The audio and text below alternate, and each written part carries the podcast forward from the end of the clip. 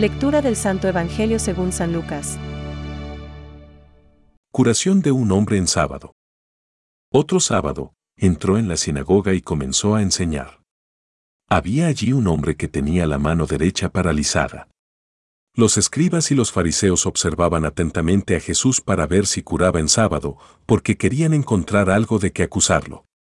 Pero Jesús, conociendo sus intenciones, dijo al hombre que tenía la mano paralizada, Levántate y quédate de pie delante de todos. Él se levantó y permaneció de pie. Luego les dijo, Yo les pregunto, ¿está permitido en sábado hacer el bien o el mal, salvar una vida o perderla? Y dirigiendo una mirada a todos, dijo al hombre, Extiende tu mano. Él la extendió y su mano quedó curada. Pero ellos se enfurecieron y deliberaban entre sí para ver qué podían hacer contra Jesús. Es palabra de Dios. Te alabamos, Señor. Reflexión. Levántate y ponte ahí en medio. Extiende tu mano. Hoy, Jesús nos da ejemplo de libertad. Tantísimo hablamos de ella en nuestros días. Pero, a diferencia de lo que hoy se pregona y hasta se vive como libertad, la de Jesús es una libertad totalmente asociada y adherida a la acción del Padre. Él mismo dirá, Os aseguro que el Hijo del Hombre no puede hacer nada por sí mismo sino solamente lo que ve hacer al Padre. Lo que hace el Padre, lo hace el Hijo. Juan 5:19. Y el Padre solo obra, solo actúa por amor.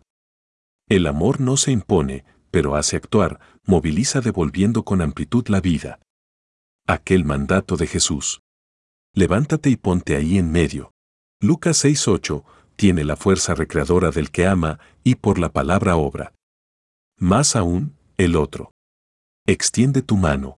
Lucas 6:10, que termina logrando el milagro, restablece definitivamente la fuerza y la vida a lo que estaba débil y muerto. Salvar es arrancar de la muerte y es la misma palabra que se traduce por sanar. Jesús sanando salva lo que de muerto había en ese pobre hombre enfermo, y eso es un claro signo del amor de Dios Padre para con sus criaturas. Así, en la nueva creación en donde el Hijo no hace otra cosa más que lo que ve hacer al Padre, la nueva ley que imperará será la del amor que se pone por obra y no la de un descanso que inactiva, incluso, para hacer el bien al hermano necesitado. Entonces, libertad y amor conjugados son la clave para hoy. Libertad y amor conjugados a la manera de Jesús. Aquello de, ama y haz lo que quieras, de San Agustín tiene hoy vigencia plena para aprender a configurarse totalmente con Cristo Salvador. Pensamientos para el Evangelio de hoy. El proyecto de Dios va más allá de la capacidad de conocer y comprender del hombre, mientras que, por el contrario, solo Él conoce nuestros pensamientos, nuestras acciones e incluso nuestro futuro. San Juan Damasceno. Sin la idea del Redentor no se puede soportar la verdad de la propia culpa y se recurre a la primera falsedad. La obcecación ante esa culpa, de la que nacen todas las otras falsedades, y, finalmente, la incapacidad general ante la verdad. Benedicto XVI.